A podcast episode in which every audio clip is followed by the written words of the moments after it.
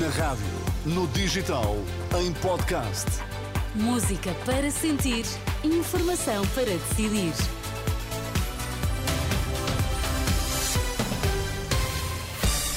Boa noite, Pedro Queiro. Vamos às notícias. Em destaque esta hora. Olá, boa noite. Marta Temido alerta para o ponto de não retorno a que podem chegar os protestos das forças de segurança. O movimento de agricultores do Norte acabou por desmobilizar o bloqueio em Valença.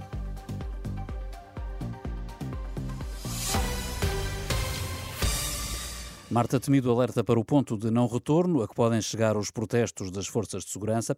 A ex-ministra da Saúde critica a ameaça de boicote das legislativas e pede frieza às polícias.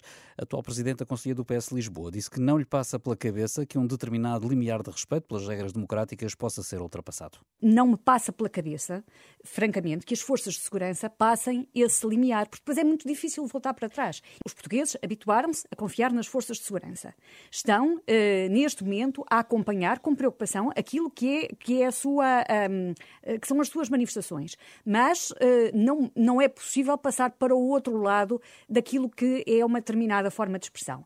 Marta Temido, na estreia do Conversa de Eleição, um debate transmitido em direto no canal YouTube da Renascença, com Miguel Pinteluz, o vice-presidente do PSD, que apesar de reconhecer a razão às reivindicações dos polícias, diz que esse limite já foi ultrapassado. Desde logo eu acho que esse limite já foi ultrapassado. Ou seja, quando vimos alguns dos dirigentes dizerem que poderiam pôr em causa uh, o regular funcionamento das eleições no dia 10, para mim esse limite já foi ultrapassado. E, portanto, houve um problema de autoridade, claro. O, o ministro José Luís Carneiro reuniu uh, uh, as direções de, tanto da PSP como da GNR e espero que tenha, mesmo em gestão, que tenha posto cobro a essa insurreição quase. Dirigente do PSD é crítico do dirigente sindical Armando Ferreira, mas acusa o governo de um problema de autoridade. E os polícias e militares da GNR anunciam, entretanto, novas ações para as próximas semanas, entre elas uma parada no Terreiro do Passo, em Lisboa, no próximo dia 19, para coincidir com o debate televisivo entre os líderes do PS e da AD. Outros protestos anunciados pela plataforma que junta sindicatos da PSP e associações da GNR estão marcados para dia 15, com vigílias nos diferentes aeroportos e portos. Dia 2 de março vai ser organizado um Encontro Nacional de Polícias da PSP e militares da GNR para auscultar os associados. E esta tarde, os bombeiros sapadores de todo o país concentraram-se frente à Assembleia da República. Estes profissionais reivindicam o subsídio de risco, tal como têm as forças policiais e a revisão salarial. Pedro Costa, do Sindicato Nacional dos Bombeiros Profissionais, diz que os sapadores se sentem injustiçados. O que nós viemos cá reivindicar que sejamos considerados uma profissão de, de desgaste rápido, que tenhamos direito nem mais nem menos, mas o mesmo subsídio de, de risco que as restantes forças de segurança e também eh, reivindicamos que a nossa tabela salarial seja, seja revista. Ela não é revista desde 2002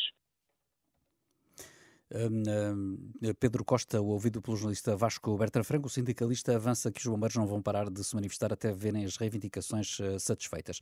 José Manuel Bolier, vencedor das eleições de domingo nos Açores, promete diálogo e diz que a AD é responsável por governar quatro anos o arquipélago. Numa publicação no Facebook, o social-democrata promete que a coligação PSD, CDS, PPM vai honrar os compromissos assumidos. Do lado do segundo partido mais votado, Vasco Cordeiro, também através do Facebook, diz que na oposição o PS Açores também serve o povo e que respeita a decisão dos açorianos de colocar os socialistas na oposição. Está confirmado o debate das rádios, que vai juntar os líderes de todos os partidos com assento parlamentar. Vai ser o último da campanha, no próximo dia 26, às 10 da manhã, com a transmissão simultânea na Renascença, TSF, Observador e Antena 1. Proposto foi também um frente a frente nas eh, rádios entre os líderes dos dois maiores partidos. Eh, Luís Montenegro aceitou, mas Pedro Nuno Santos recusou este segundo debate, que fica assim sem efeito. O movimento de agricultores do Norte acabou por desmobilizar o bloqueio em Valença, devido à promessa de uma reunião presencial na Zona Norte com a Ministra da Agricultura na próxima semana. É o que revela Fábio Viana, o porta-voz destes agricultores à agência Lusa. Os agricultores decidiram assim desbloquear o acesso do trânsito à rotunda de São Pedro da Torre da Estrada Nacional eh, número 13, cortada a circulação desde manhã e onde chegaram a equacionar passar a noite. O movimento dos agricultores do Norte mobilizou-se hoje pela primeira vez para mostrar que as reivindicações e problemas daquela região são diferentes e agravados em relação ao resto do país.